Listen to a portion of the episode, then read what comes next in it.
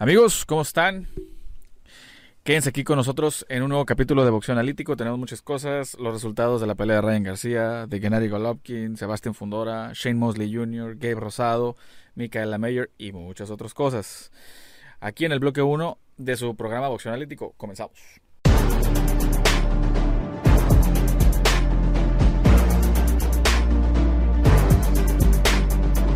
Amigos, bienvenidos a Boxeo Analítico, su casita. Muchísimas gracias por estar aquí. Soy su amigo, su pana, su brother, su servilleta, Esteban Franco, juez analista de boxeo. Y bueno, señores, amo a darle, vamos a Darling, diría el buen Fer. Oigan, pues bueno, me imagino que vieron la pelea este sábado, que fue muy mediática, entre Ryota Murata y Gennady Golovkin. Por fin regresó Triple G al ring. Eh, creo que dio, dio una, buena, una buena lección de, boxeo. Muchos, muchos teníamos la duda si, para los que no vieron el capítulo 10 o el capítulo de la semana pasada, vayan y véanlo, vayan y véanlo, porque estuvo, bueno, en lo particular, mi opinión era de que como Gennady Golovkin tiene mucho tiempo sin pelear, y creo que nada más tenía una pelea en un lapso muy largo de tiempo. No sé si se iba a poder ah, desempeñar de la mejor manera o de la manera más óptima. Y yo sinceramente decía, bueno, pues tampoco se nos haga tan extraño que Ryota Murata dé la sorpresa y gane porque tenía posibilidades siendo campeón de la MB, pero al final del día él también tenía una inactividad prolongada por el hecho de que se caía la pelea, se posponía, y que una y que otra y que esto, con, la pelea precisamente con Triple G. Entonces, eh, que no se nos haga tan extraño, pero bueno, ganó Triple G, eh, le ganó a Ryota Murata eh, por nocaut técnico en el, en el round número 7 esta pelea fue en Saitama Super Arena, en Saitama, Japón.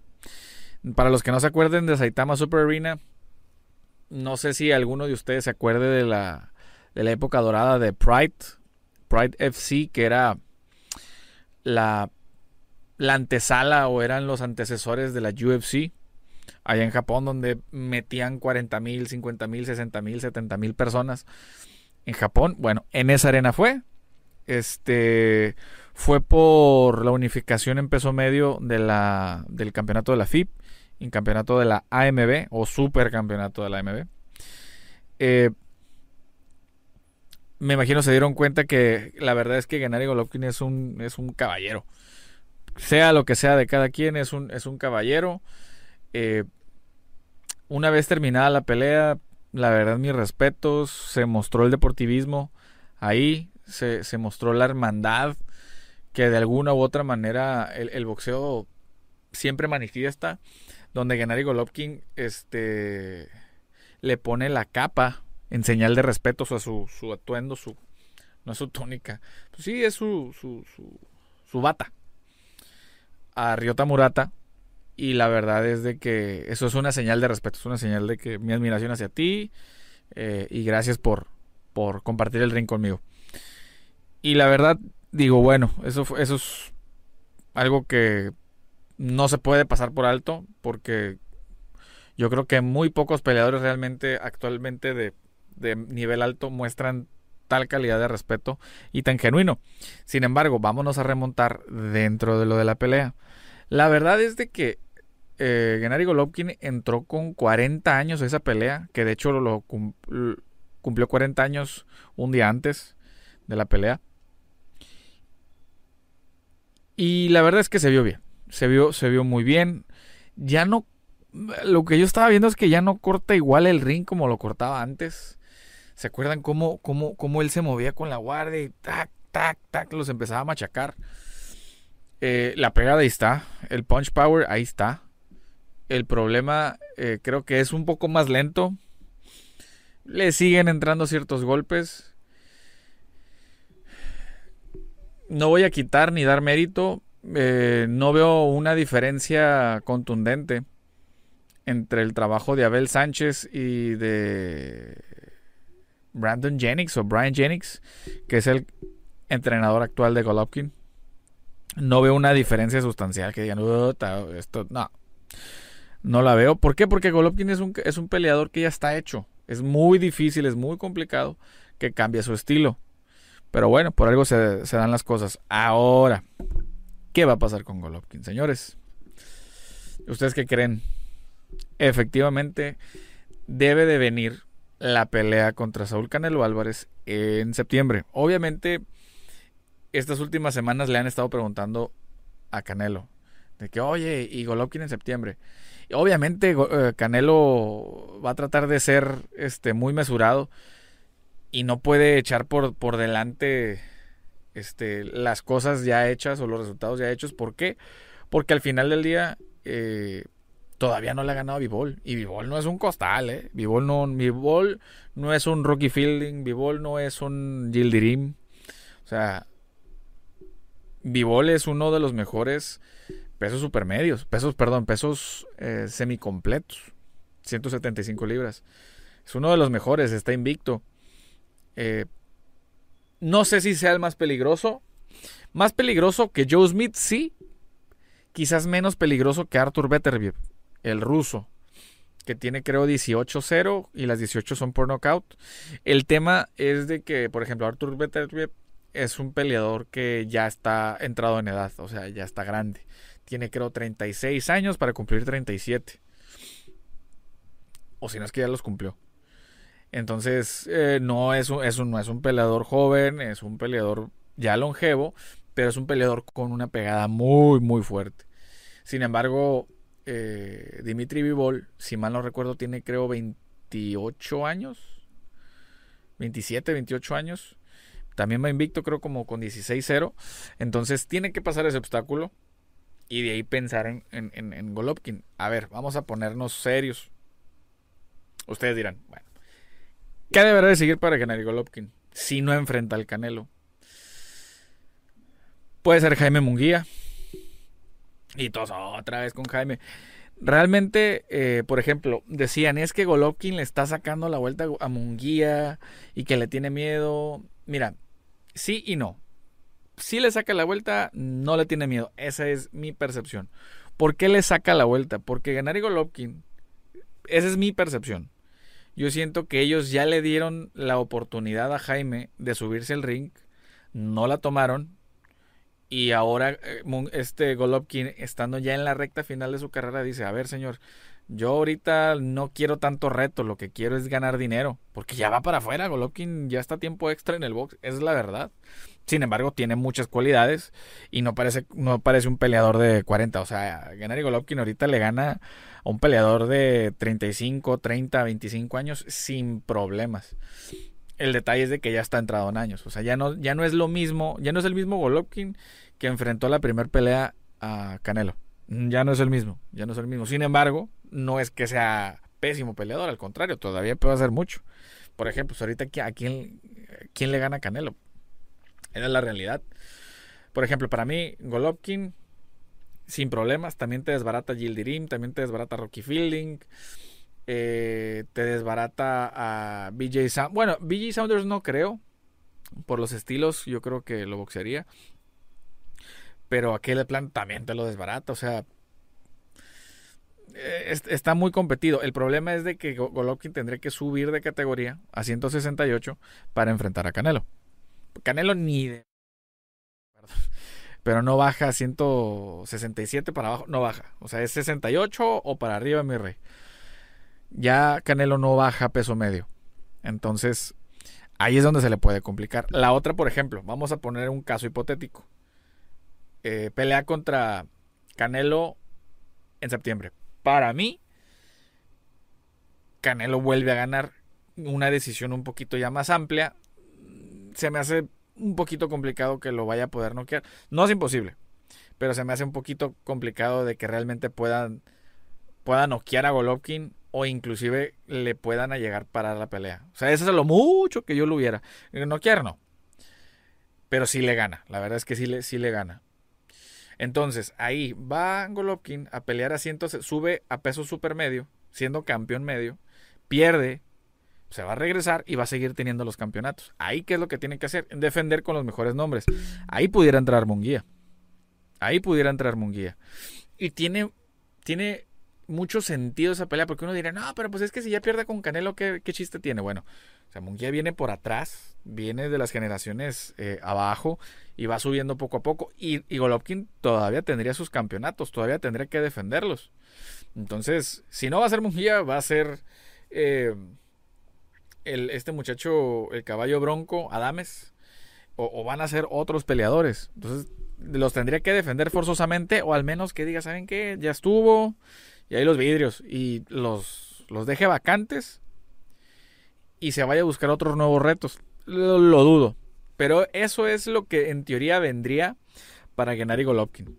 Eso yo creo que hasta aquí. Vámonos con la nota de Ryan García que también regresó. Continuamos. Amigos, Ryan García eh, también regresó. Regresó este, este fin de semana. Él tuvo una decisión unánime contra Emanuel eh, de Kenboy. Eh, Tagó pelearon en San Antonio, Texas, en el Alamo Dome. Obviamente un Alamo Dome adaptado para cierta, cierta capacidad de personas. No, no, no era el estadio de 40 mil, 50 mil personas, no, no, no.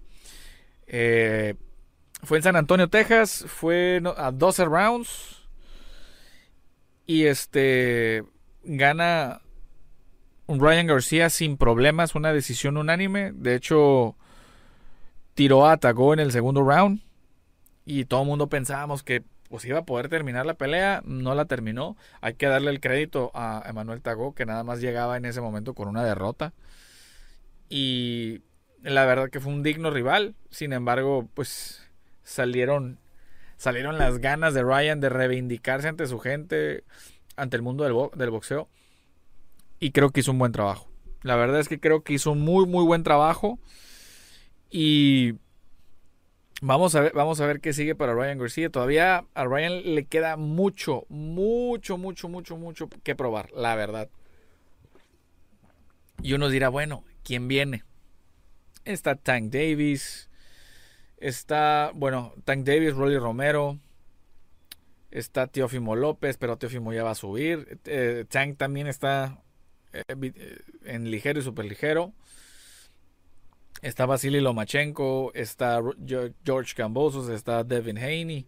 Hay un montón. No la tiene, no la tiene fácil. Está el Pitbull Cruz, que mucha gente, hay, que, hay que dejar claro esto, mucha gente ve por encima al Pitbull Cruz y dice, no, el Pitbull, te lo, Pitbull lo va a desbaratar a Ryan. No. La, la, verdad es que no creo, gente. O sea, puede que sí, inclusive lo llegue a tirar como lo llegó a tirar este Campbell. Pero no creo que le gane por el estilo. No estoy diciendo que ay, Ryan es súper este, mejor peleador que él. él. es por los estilos. Es por los estilos. Tal cual no, no veo a un Pitbull Cruz noqueando a Ryan García. Por los estilos siento yo que inclusive Ryan lo noquea. Pero bueno, yo sé que ustedes me van a querer desbaratar en, por esta opinión. Pero acuérdense que aquí somos analíticos y vemos las cosas desde otra perspectiva. Ahí ustedes sabrán. Pero bueno, eh, vámonos a la siguiente nota. Continuamos. Y en esa misma velada del Alamo Dome, peleó el hijo de Shane Mosley, Shane Mosley Jr., peleó contra Gabe Rosado. El King, que le dicen que su última pelea fue, eh, creo, en octubre y peleó contra Jaime Munguía en, Anaheim. Perdió por decisión unánime. Y en esta, en esta función, esta pelea, fue una pelea muy pareja, por así decirlo, y gana Shane Mosley por decisión mayoritaria. ¿Qué es una decisión mayoritaria? Cuando un, juez da empate y los otros dos jueces se la dan a un peleador.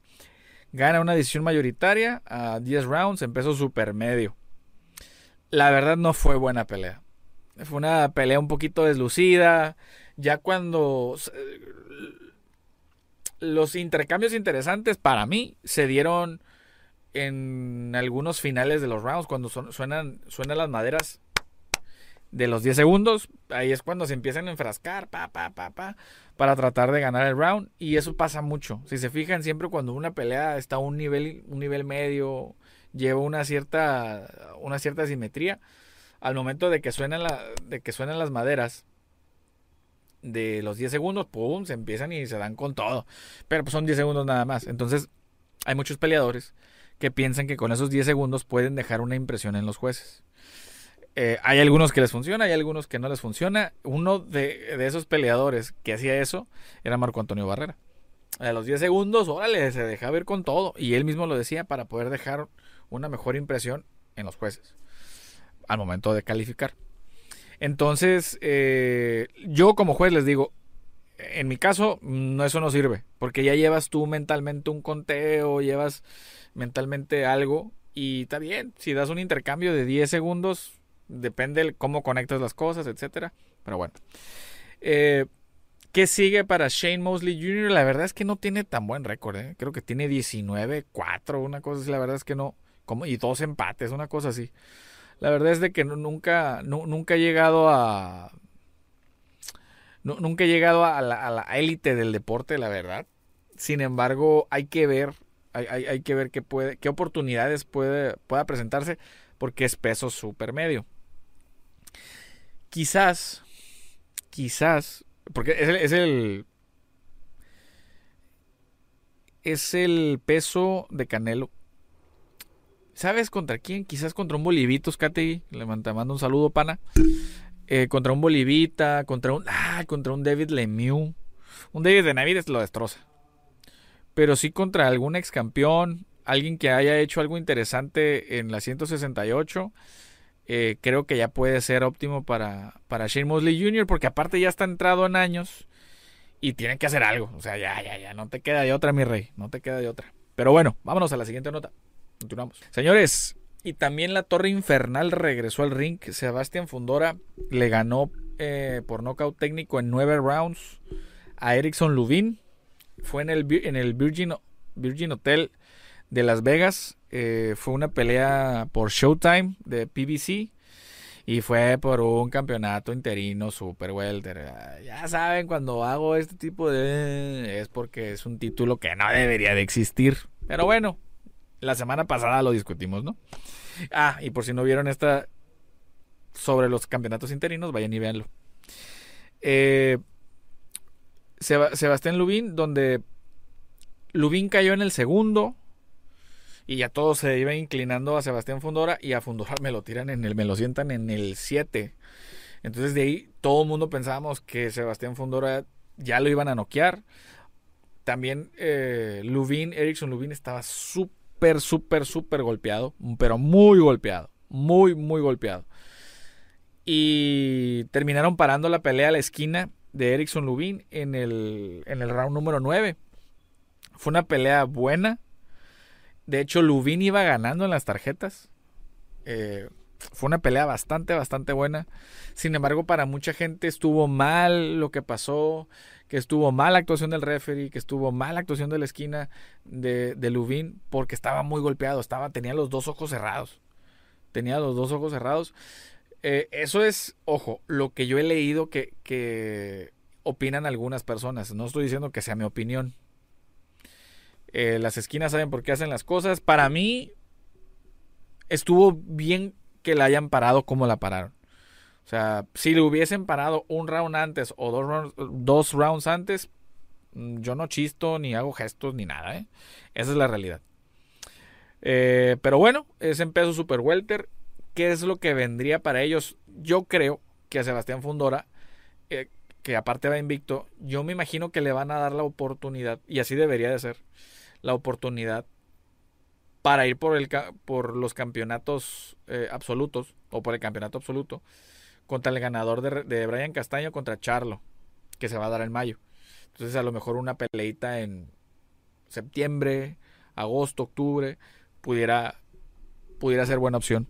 Eh, sería buen tiro. Lo que sí, la verdad, yo ni de broma veo ganándole a Fundora, ganándole a Charlo o ganándole a Castaño. La verdad es que no lo veo porque estuvo en varias ocasiones a punto de ser noqueado. ¿eh? O sea, la verdad.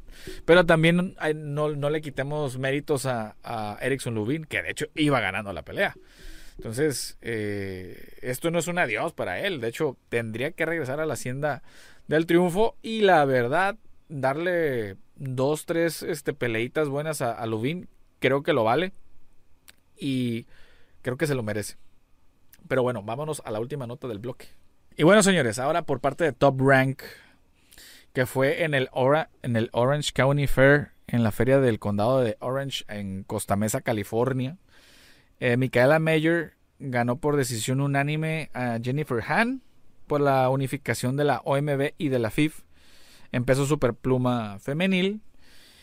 Y pues bueno, esta Micaela Mayer, una exolímpica de los Estados Unidos, de Los Ángeles, California precisamente, eh, siempre llevando su carrera a más, llevando su carrera a más. Creo que tiene todo para seguir triunfando y para seguir siendo esterilista esta, esta muchacha. Eh, ¿Por qué? Porque tiene todo. Eh, fue olímpica, es buena peleadora, creo va invicta.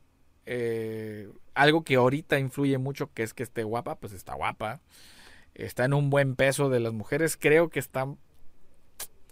Pues está en buen peso. Sin embargo, ya cuando las mujeres son welters, así, ya como que ya casi no las pelan. Solamente en Inglaterra, este, Clarice Shields, a lo mejor de esas de peso medio, super welter, etcétera, pudiera ser. Pero bueno, señores, esto fue todo por el bloque número uno. Váyanse al bloque número dos. Eh, y si tampoco han visto el bloque número dos, váyanse al tres también. Y si no vieron el de la semana pasada, váyanse al de la semana pasada. ¿Ok? Ahí nos vemos.